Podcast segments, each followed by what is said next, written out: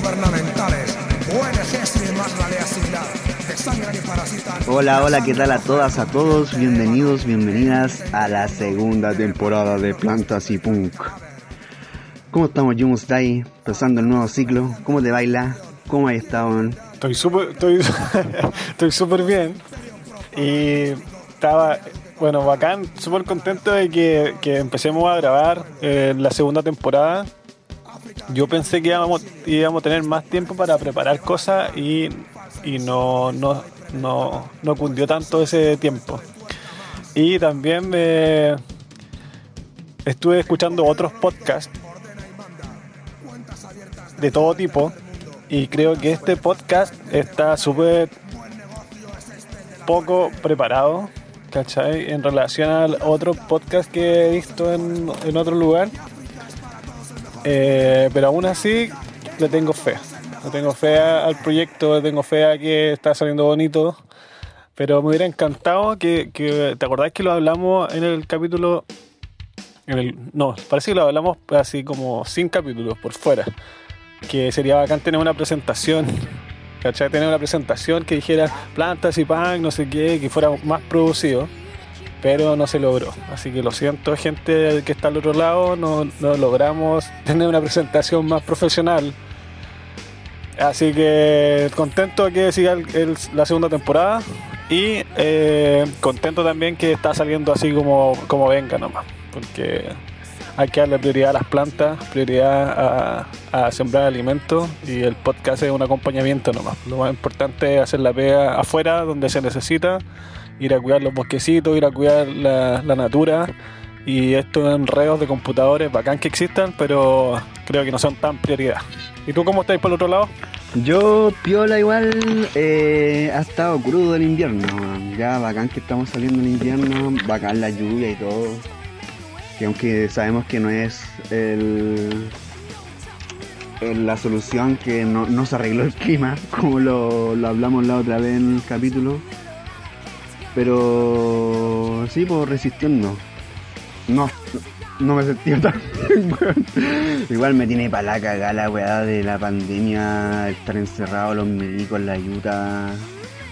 Como que igual claro, una se puede como poner fuerte y, darle cara a esa situación, pero inevitablemente hay un una weá así como bien bajoneante de ver esos weones en la calle, no salir a la, a la calle, también es tapiante, obvio. Te arrancáis, todo el rato me he arrancado, pero no sé, está crudo el invierno, yo no lo he pasado tan bien, pero bueno, lo importante es que ha estado bacán en torno a las plantas. Igual eso todo el rato tira para arriba, eh, plantar cositas, propagar, eso ha estado bacán igual. Entonces eso tira para arriba y ahí estamos, dándole cara hoy día 18 de septiembre, la puta fiesta, fiesta patria. Mañana el día del ejército, así que nosotros en realidad lo que queremos es reivindicar el nuevo ciclo. Por eso mismo vamos a sacar el programa ahora 21. Em, se viene el nuevo ciclo primaveral, la estación, ya no sé si han visto los brotes de todo, cómo están, las flores, cómo están desatadas. Mí me encantan las flores moradas, así. Está muy, el otro día salió una cala, una cala negra en el patio, me dejó anonadado. También hay unas violas tricolor. Oye, pero y, ¿Qué cosa? ¿Cachaste el olor de esa cala o no? ¿El olor de esa cala? sí está fermentado, tiene olor a vino, pues, olor a vino como a pilsen, no sé, man. ¿Cachai? Le saqué unas fotos por dentro y había la borrachera máxima de mosca dentro del, de la flor. Eh, sería bacán. Sí, eh, eh, le dicen, le dicen la, planta, la planta de las brujas. Cacha. A ver, hablan un poco. vamos al toque de las plantas. A ver, habla un poco. Pero yo no la tengo preparada. De hecho, ya se me olvidó el nombre científico. No, no me acuerdo. Como que la tengo anotada en, tengo un drive donde voy anotando nombres científicos para cuando la memoria es frágil. Y esa no, no la veo mucho, pero lo tengo anotado ahí. Si lo buscamos nuestros, en el chat, yo creo que va a aparecer. Bueno, eh, lo interesante No, de esa yo ya planta. me acuerdo, se llama Arum palestinum. Ah, verdad, Arum pues, Arum. palestinum. Arum, Arum pal- palatinum, que como de Palestina. Palestinum, sí. Palestinum. sí.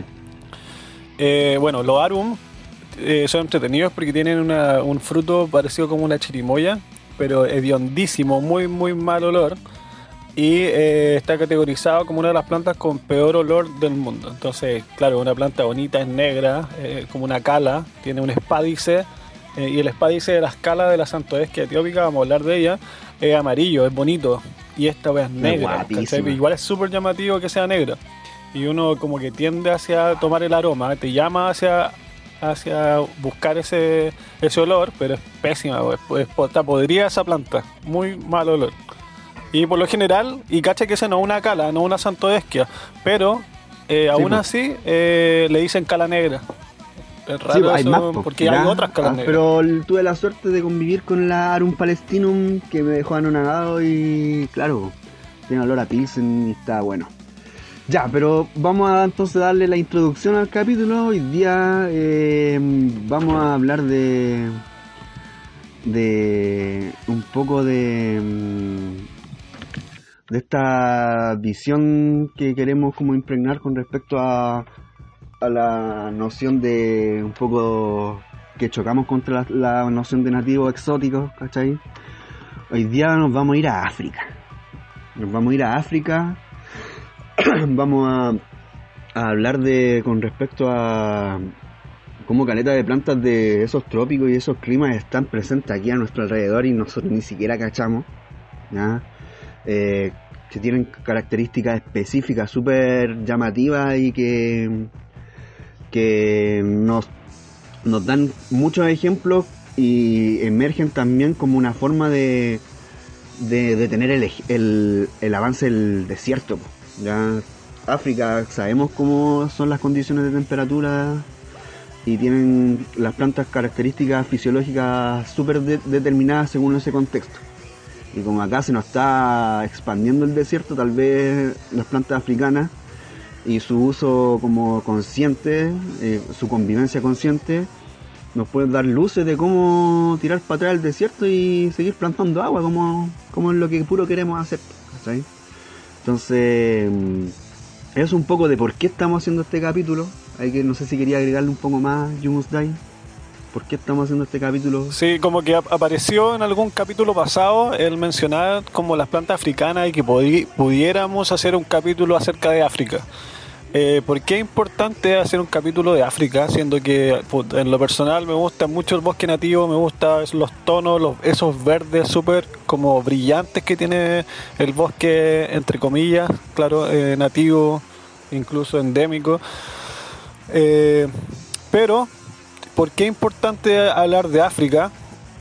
Porque nosotros cuando pensamos en África vemos, decimos, allá hay un desierto, ya hay un desierto, eh, no crece nada, hay elefantes, hay, ¿cómo se llaman estos, estos bichos rayados? Los- hay cebras, ¿cachai? Hay cocodrilos, están los leones.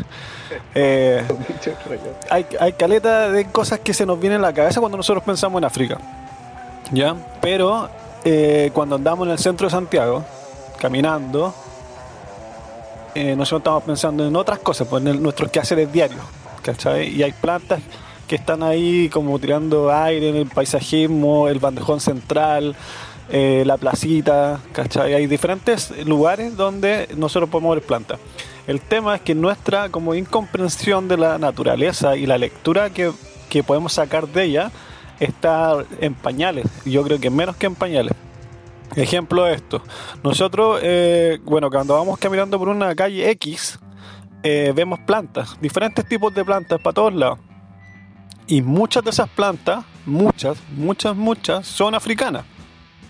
Y esas plantas africanas, eh, ¿qué están haciendo? ¿Cachai? Están, están plantadas ahí, claro, se ven bonitas, están adornando, etcétera. Pero no solamente eso, sino que están creando un medio, un ecosistema eh, africano en un lugar donde antes había un bosque esclerófilo o mediterráneo o lo que sea. Entonces, el cúmulo de plantas africanas que hay en el territorio están convirtiendo el espacio y el territorio a otra forma de, relaciones, ¿ya?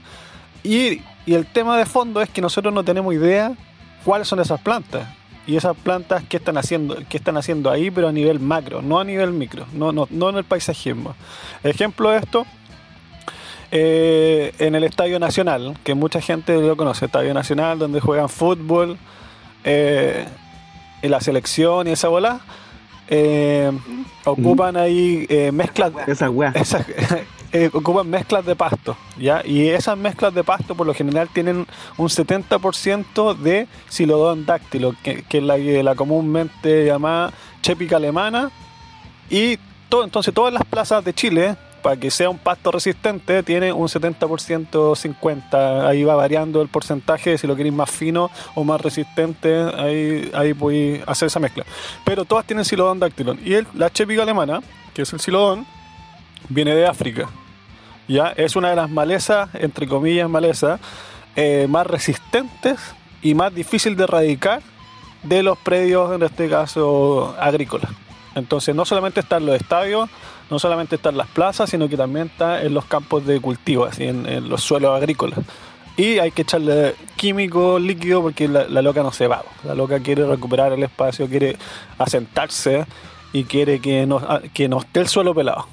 Entonces, ese es un ejemplo de las miles de plantas que están alrededor ahí de, de suponte nuestros viajes de un lado para otro por Santiago. Ya nos viajamos a Conce, viajamos a La Serena, viajamos a Arica y también lo mismo, está lleno de plantas africanas. Y por eso es un poco ahondar en este tema, para que empecemos a darnos cuenta de lo metido que está África en nuestro lugar. Y cuánto más se va a meter si nosotros seguimos desertificando eh, el territorio. ¿Y cómo se certifica? A través de la pérdida de esta masa boscosa que tiene una característica esclerófila o mediterránea o valdiviana o dependiendo en el lugar donde estemos. Sí, yo creo que ahí para que después lo desarrollemos durante el capítulo. Ya, pues bacán. Ya, pues entonces eh, e-, esta, mm, este capítulo, ya claro, para los exóticos, o sea, los nativistas y la weá va a ser el, terror, ¿cachai? Porque vamos a hablar de puras plantas africanas, ¿cachai? Em, pero filo, siempre nos vamos a cagar en las iglesias y en su forma estructurada y cristalizada de hacer las weas, ¿cachai? Pero, a ver, les vamos a dar algo en el gusto. Ya vamos a hablar de las primeras plantas del día de hoy, para que después nos lancemos a las plantas africanas de uso común en Chile. ¿Ya? Eh, y mi primera planta del día en este bloque es la Sophora macrocarpa. ¿ya? Vamos a darle un poquito de intención a esta plantita. Sophora macrocarpa o mayu o mayo.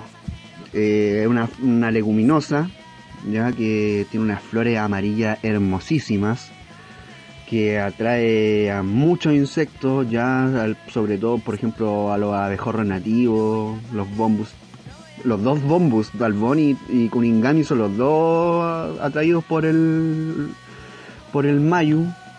Ya, el mayu es una planta que, por ejemplo, como es una leguminosa, tiene unas vainitas y que su semilla, por ejemplo, es muy igual más o menos cuesta siento un poco de, de propagar, ya.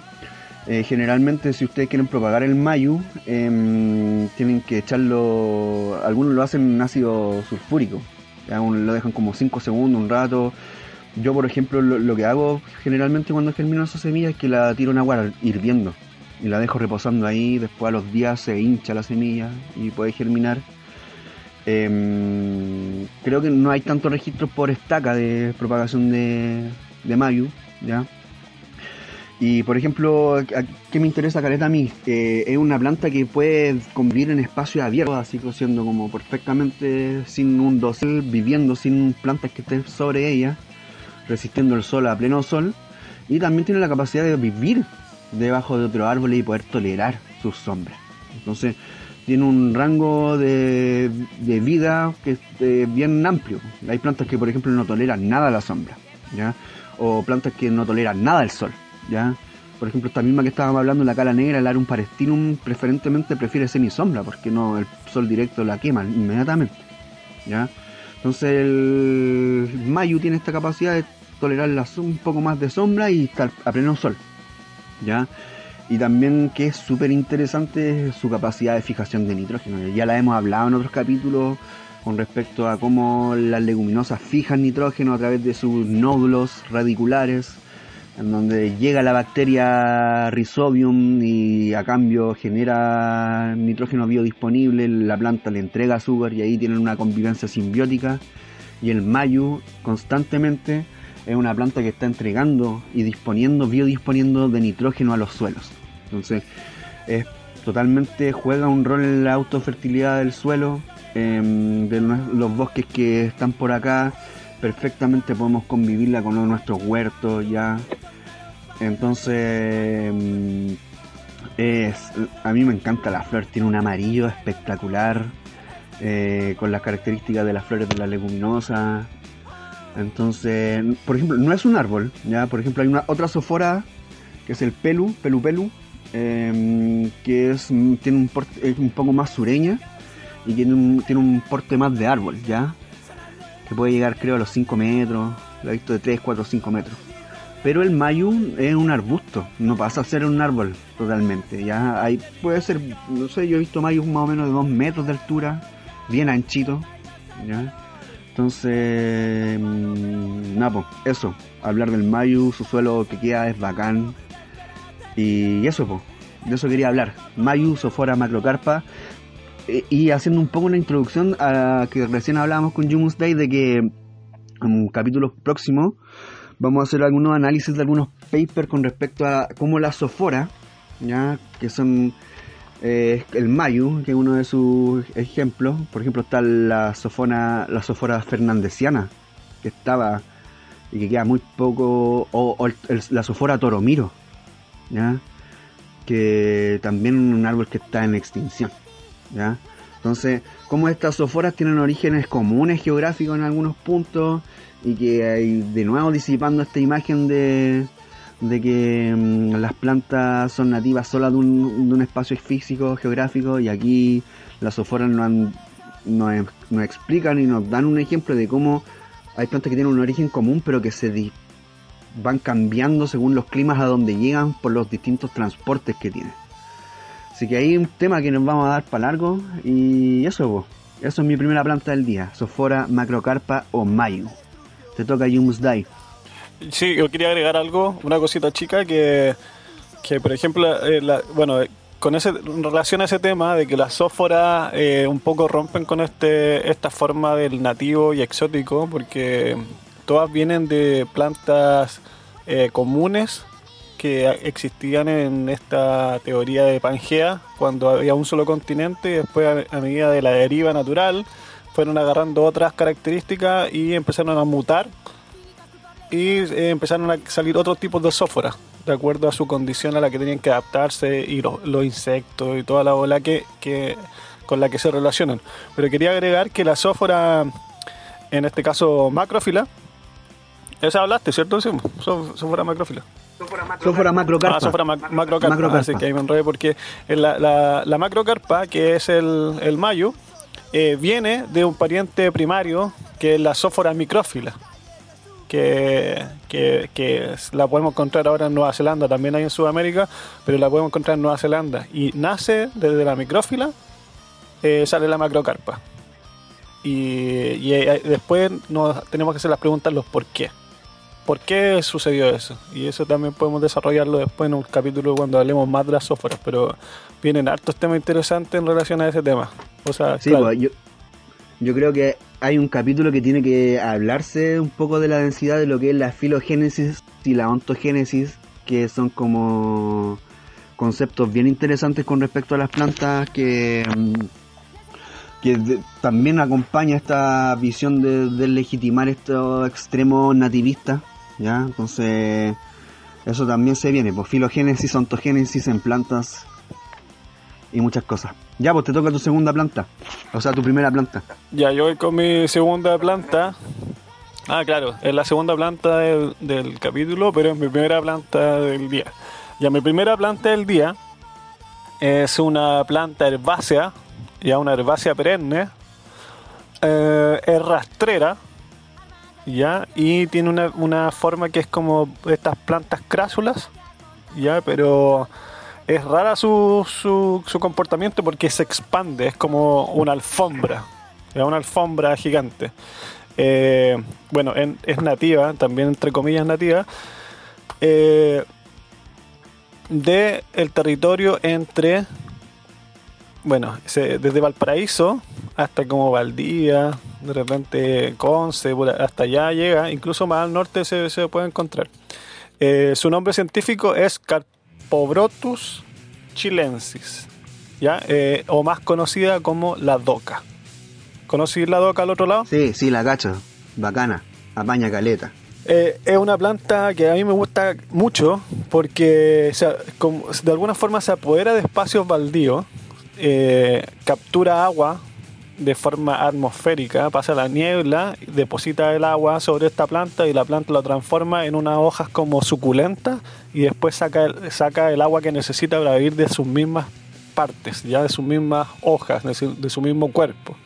Ya aparte que tiene una característica que, que es una de las que más me llama la atención, de que ella crece sobre los cuerpos muertos de sus primeras etapas de vida.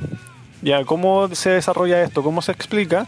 Que la planta llega a un lugar, eh, se expande por el suelo, cubre el espacio, en la siguiente temporada tira otro, otro, otro crecimiento sobre estas plantas que crecieron primero y después tira otro y después tira otro y tira otro y tira otro. ¿ya? Y yo he contado hasta 15 capas, ya 15 capas que es como, te lo juro que sete- 70 centímetros de doca y abajo solamente cuerpos muertos de sus crecimientos anteriores, que se transforman en materia orgánica y genera una, un tipo de suelo que es tremendo. Es, es uno de los suelos más negros que yo he conocido en la historia. O sea, la capacidad de regeneración que tiene esa planta y la capacidad de construcción de suelo para ella misma y después para otras especies es brutal, brutal. Así, una de las mejores. Así, casi si ustedes han visto el suelo que genera la mora, que también queda negro y súper como, como rico en humus. Este eh, yo creo que un poco más negro y un poco más esponjoso.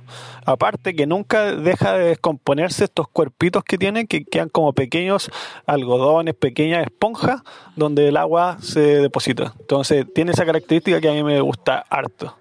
¿Ya? Eh, ¿Por qué me gusta tanto esta planta? Porque crece sin riego, crece sin riego, así como necesita agua disponible, pero no de forma líquida eh, necesariamente. Tú la plantáis, la locas eh, va a buscar el agua o la llama, la, la deposita sobre su cuerpo, se deposita el agua, eh, después la mete al, al suelo que ella creó y se mantiene largas temporadas sin, sin tú tener que regarla, suponte, externamente. Entonces no, no necesita de nosotros para vivir. Y, ya bueno, ¿y por qué me gusta tanto de nuevo? Lo voy a- porque eh, se, ha, se ha descubierto hace súper poco tiempo una, una planta que es una... Y ahí es donde se relaciona con África. Una planta que es eh, casi igual, ya casi igual que Carpo, Carporotus chilensis, que la doca, pero es, tiene pequeñas diferencias. Que se- y esta se llama Carporotus edulis. También la pueden buscar en internet, chilensis y edulis. Y la edulis es nativa de, para variar, África.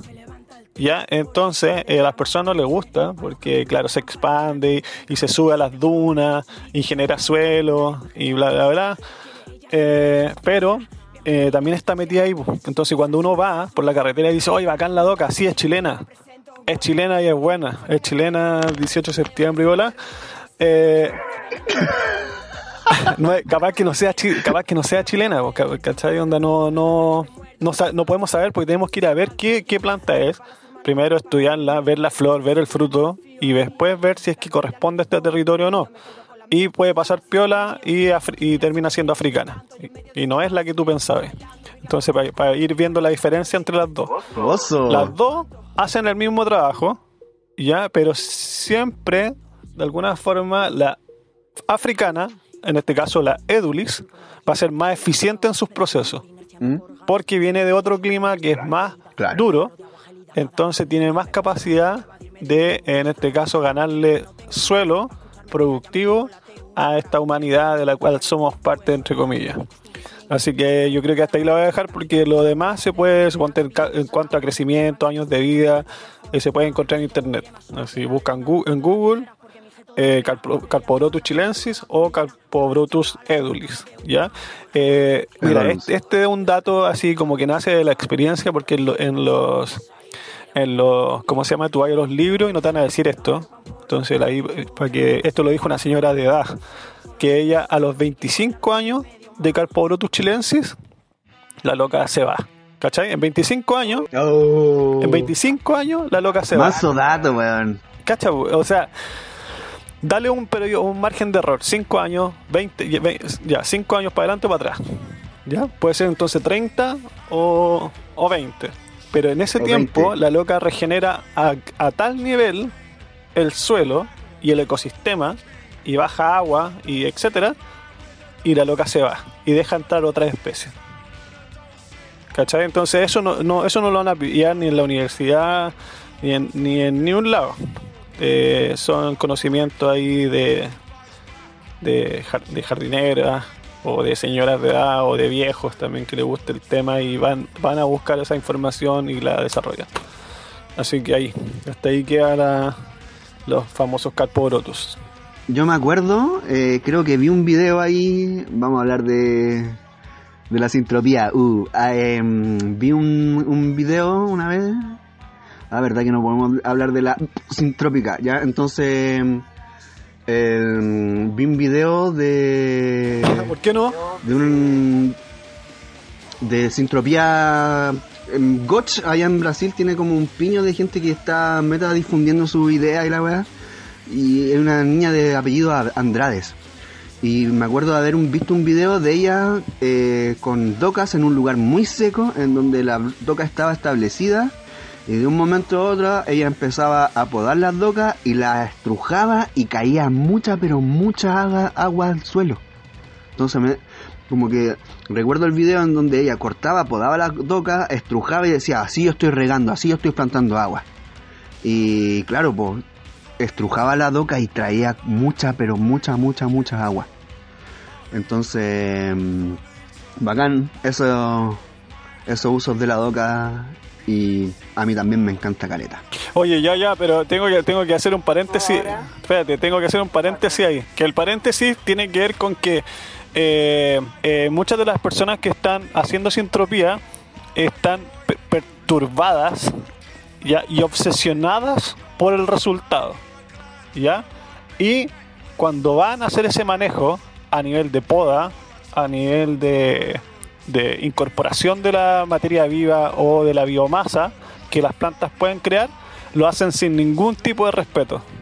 ¿ya? Y lo he visto y llevo un par de años ya viendo el mismo proceso, sin ningún cariño, le meten, le meten ahí desbrozadora, le meten motosierra, sin ningún respeto, eh, le meten ahí como el, no sé, no, no hay el gesto de decir, compañera, puta, estamos por el bien mayor, no hay el tiempo eh, para ir generando estas relaciones con las compañeras plantas, porque están obsesionados por el eh, objetivo final, que es esta, esta imagen Pinterest, Instagram, Instagram de, del, del- en este caso, el sistema productivo sintrópico, eh, quieren sacarle la foto, ¿ya? Y y es súper válido, pero hay que tener mucho cuidado cuando uno le mete tijera a las plantas, cuando le mete desbrozador a las plantas, porque no solamente puede haber un daño, hay un daño en el corte, porque se- la,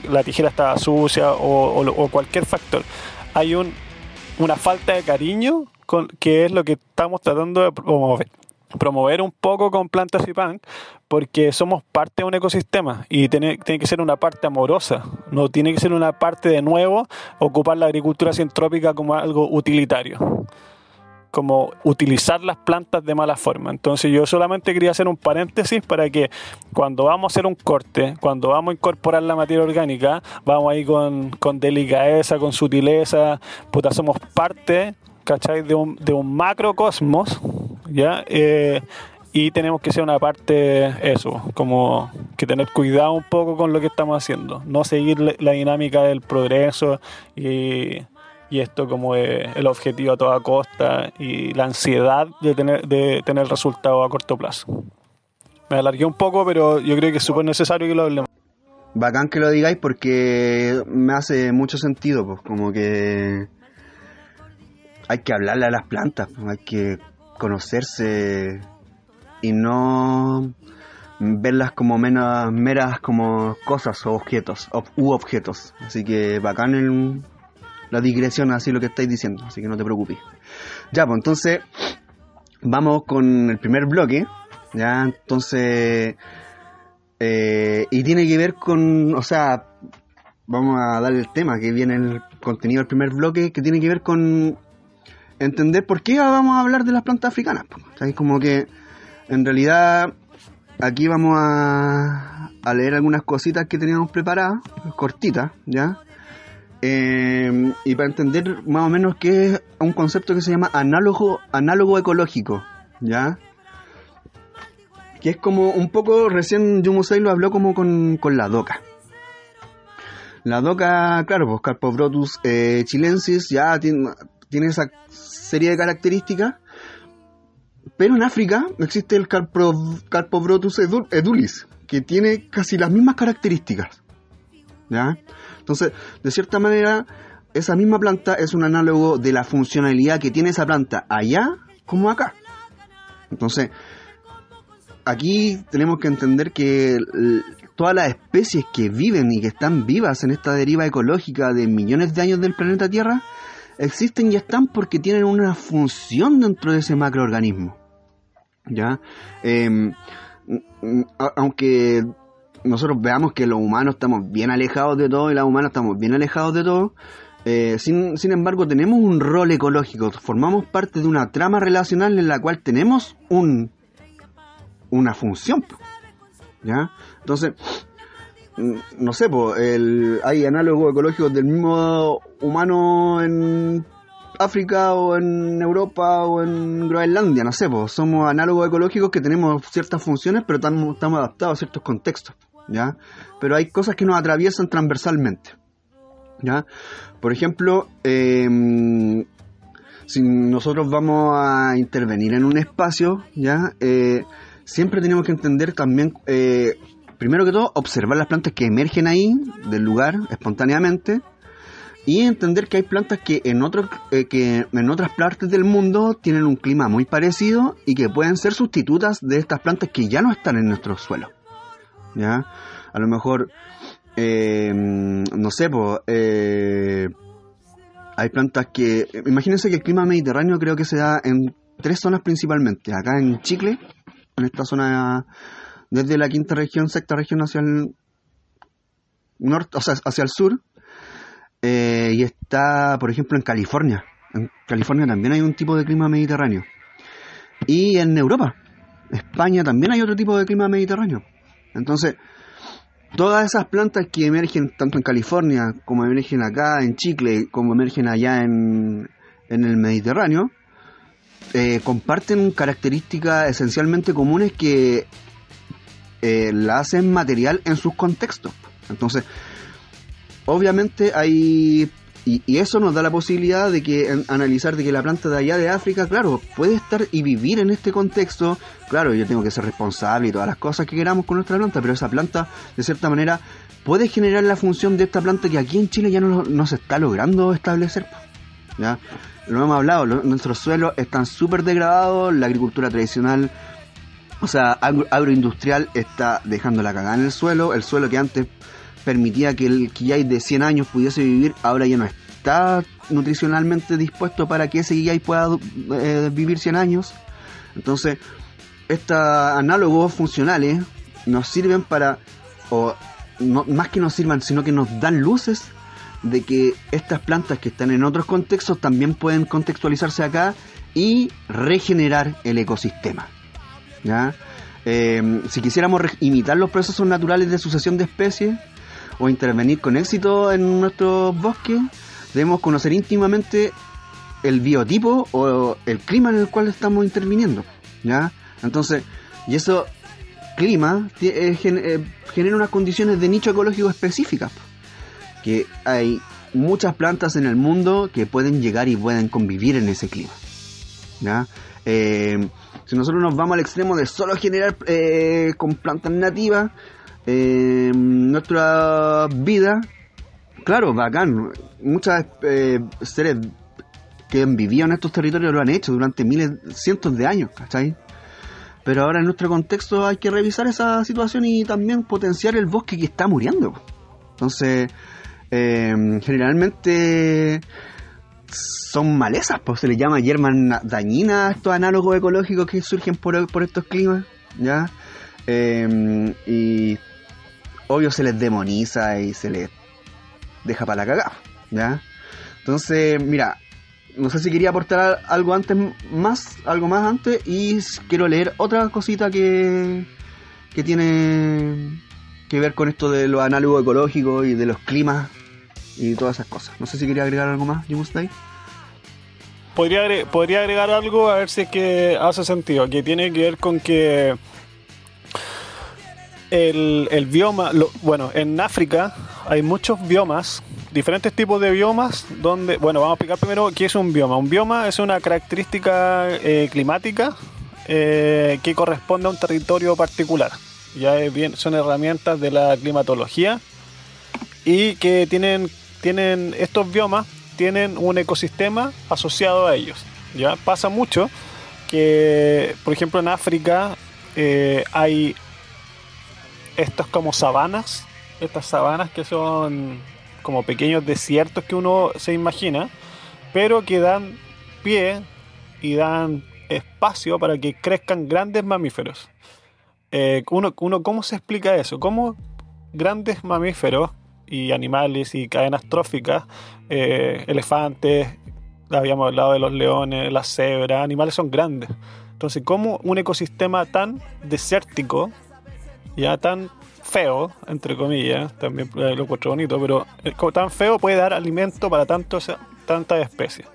Y eh, cómo lo podemos llevar hacia algo que, para entender esto, que podemos desarrollarlo y ejemplificarlo como un sistema de abundancia. O sea, el sistema de abundancia es ese desierto que nosotros vemos. ¿Ya? Eh, ¿cómo, ¿Cómo se ve esa abundancia reflejada en los animales que pastan, animales mayores que pastan sobre ellos? ¿Y cuál es el alimento principal ahí? Bueno, la cadena trófica de, los animales que se comen unos a otros, y etcétera, y el pasto. El pasto es la clave de ese, ecosistema. La cantidad de, pasto y de materia viva y, energía eh, es tremenda. ¿Por qué hago este, este intro? Porque lo que me gustaría hablar es que este, en este caso del, análogo ecológico que estamos desarrollando, nosotros tenemos la planta esta que se llama eh, espino, eh, Acacia caven, o Bachelia caven, que, o Bachelia caven, que ya cambió de nombre, y podemos ver su análogo en África, eh, que es otro tipo de acacio, ¿ya? Se llama Acacia tortilis o Acacia africana. Y si uno lo ve, si tú vas a África, o lo veis en los documentales, ese, esa Acacia tortilis es igual al espino, súper parecido. Y los viejos africanos y viejas ¿qué hacen con ella? Hacen leña y hacen carbón. Entonces hacen lo mismo, con la misma especie. O sea, no es la misma especie, pero eh, el, mismo género. Son acacios, son leguminosas, fijan nitrógeno, abajo ¿qué crece? Pasto. ¿Quién se come ese pasto? Eh, las aves, los mamíferos, las vacas, los ñu. Y en este caso, en aquí en, este lugar llamado Chile hoy, eh, antes crecían muchas como manadas de llamas que eran los que se comían este pasto. Llamas, guanaco, alpaca, puede que una de esas no. Y eh, ahí tenemos un análogo. Tenemos el acacio, en este caso tortilis, y tenemos por el otro lado acá, tenemos Bachelia caven. Así que como para ir viendo similitudes. Entonces, cuando nosotros veamos acá también este espinal en la zona central, que está ahí solamente espinos, es un sistema de abundancia. Lo que pasa es que lo tenemos totalmente cortado y hemos aniquilado y matado todas las cadenas de animales asociados a este tipo de bosque, a este bioma en particular. Y ya no, pueden correr libres y salvajes eh, los eh, guanacos, eh, y estos animales mayores que habitaban esos lugares. Entonces, ¿qué pasa ahora? Alguien tiene que comerse ese pasto y ahí está la explosión de conejos que hay en todo el territorio. Eh, yo creo que ahí, para ir complementando nomás y que sigamos. Bacán, mira. Yo voy a leer em, eh, independiente que de las distintas matices que la gente le dé a la sintropía y a, a la sintropía industrial o a la sintropía artesanal. Eh, Gotch, Ernest Gotch, em, ha hecho bastantes aportes bacanes en torno a la interpretación del ecosistema. Y yo voy a leer algo del Tao de Gotch, ¿ya? Que son caleta de puntos, pero solo voy a leer el cuarto y el quinto. ¿Ya? Entonces se los voy a leer. Punto número 4 del Tao de Gotch. Lo pueden encontrar en, en agendagotch.com. En varios lados está. ¿Ya? Entonces, punto 4. La aparición de nuevos genotipos de especies ya existentes ocurre debido a la alteración de las condiciones de vida que hay que afrontar. La aparición de una nueva especie es requerida cuando se han necesitado tareas cuya realización aún no está codificada y entre paréntesis no está incluida en los códigos potenciales de la existente. Y el punto quinto, la instrumentalidad de la vida en relación al macroorganismo planeta Tierra, ojo, en torno al macroorganismo planeta Tierra, no a las humanidades ni nada, continúa siendo la misma. La tarea a ser realizada Em, las tareas a ser realizadas, sin embargo, están sometidas a cambios continuos debido a cambios incesantes concernientes a las condiciones de vida. Estos cambios son causados por factores tanto endógenos como exógenos. ¿ya? Entonces, ya, y aquí, y por eso hice un hincapié con respecto a la instrumentalidad de la vida en relación al macroorganismo. ¿ya? Em, no sé si interpretarlo así, pero aquí hay una forma de hacerlo. Eh, la instrumentalidad tiene que ver con eso que nosotros estamos tanto criticando, que es que vemos a las plantas como instrumentos o como cosas, como objetos, ¿ya? Pero aquí se escapa un poco de eso y lo adhiere como a un macroorganismo como la Tierra, entero, ¿ya? Y esa instrumentalidad surge como con lo que decíamos delante, que hablábamos de los ecoservicios, los roles ecológicos que tienen las distintas especies en el, en el planeta Tierra, en la deriva ecológica. Entonces, claro, pues nosotros para el gran macroorganismo, de cierta manera, nos ocupa como un instrumento para la propagación del mismo bosque. ¿ya?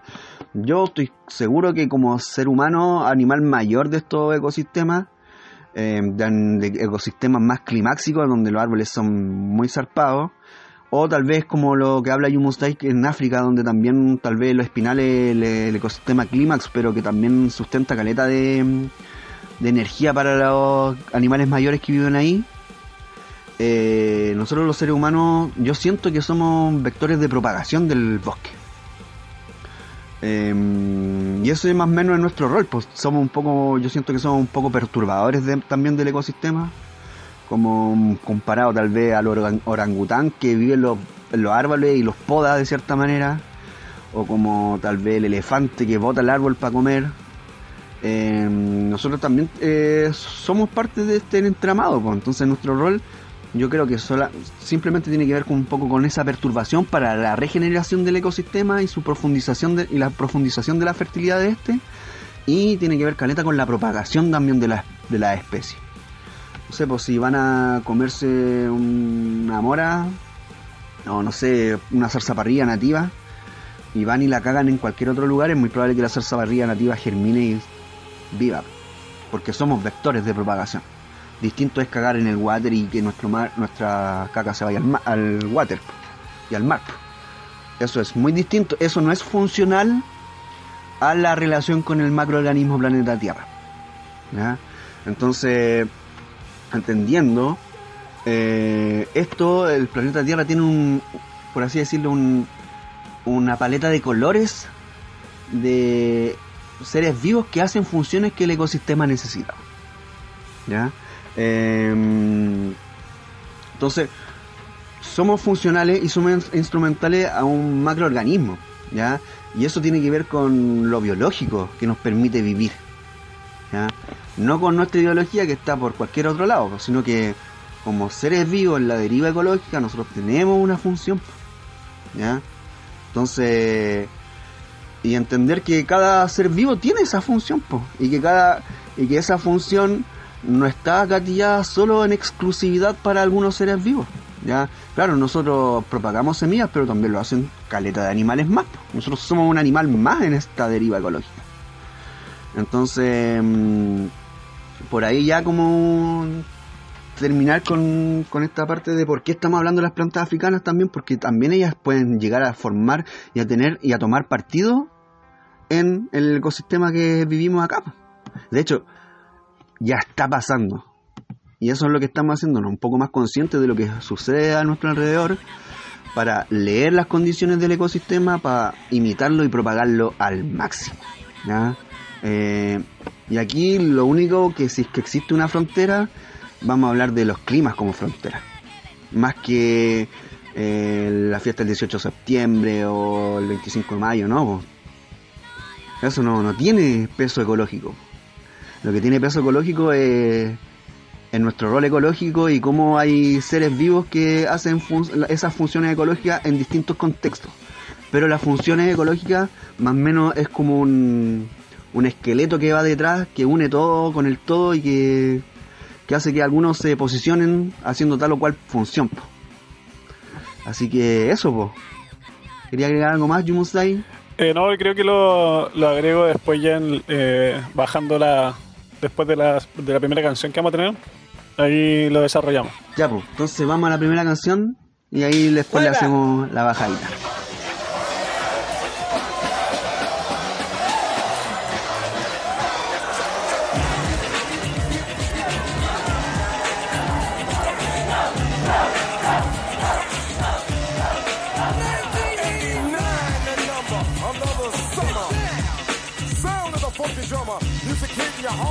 I know you got a soul.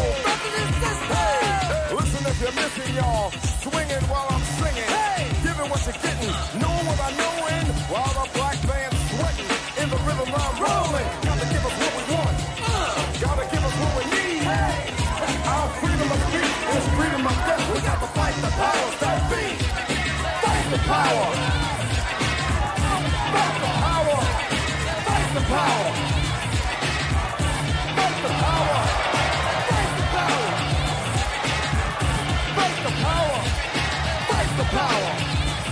We got to fight the powers that be.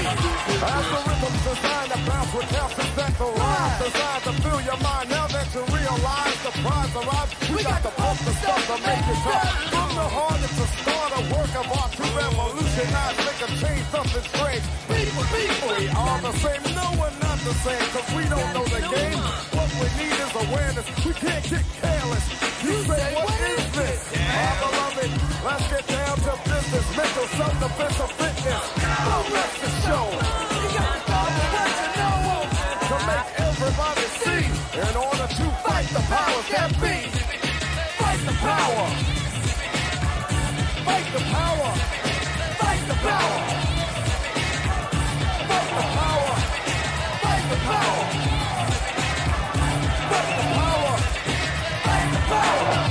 We got the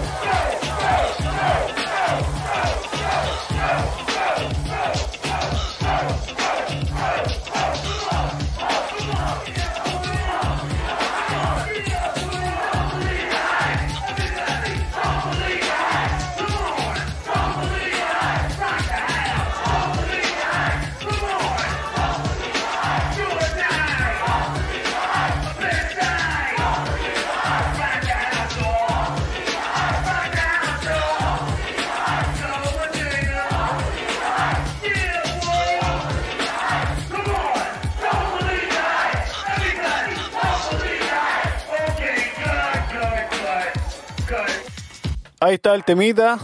Ojalá que le haya gustado. Es distinto, no es punk. Eh, tiene que ir con las raíces, en este caso, que de las cuales estamos hablando hoy día.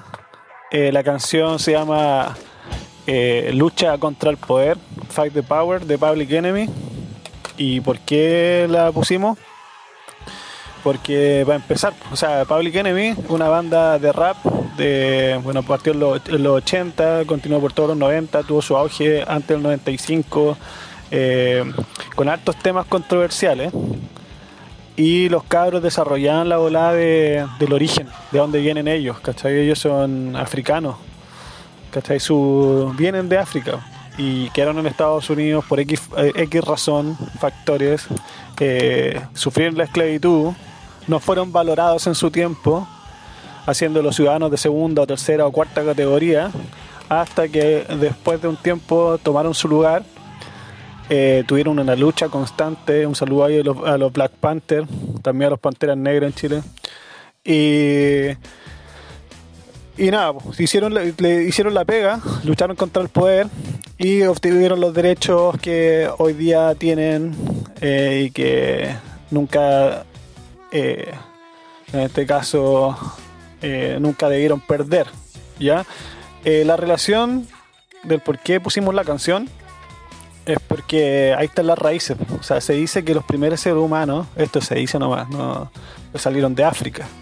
¿ya? Las plantas eh, regenerativas vienen de África. O sea, nosotros les dicen maleza, pero son plantas regenerativas para nosotros. Yo tengo un amigo que trabaja en estudiando praderas, praderas para animales. Las praderas naturales que salen en, en, en esto en los campos eh, tienen un porcentaje arriba del 50% de plantas de otros lados, de extranjeras. Eh, y esos son datos científicos. Entonces al final, ¿quién está haciendo la pega de restaurar los ecosistemas? Eh, África. ¿Ya? Vamos a contextualizar esto porque no estamos hablando de, de Valdivia, ¿cachai? Ni de Chiloé, a pesar de que las praderas en Chiloé también están totalmente eh, invadidas por plantas regeneradoras. Entonces un poco para darle esa vuelta y para invitarles a que sigamos ahí en las calles cada vez más, porque hay que retomar el poder que nunca debemos, debemos haber perdido. ¿Cachai? Como eh, la- las culturas indígenas que tienen mucho conocimiento están también siendo eh, categorizadas como ciudadanos de primera, o sea, de segunda, tercera, cuarta categoría y tenemos pega por hacer.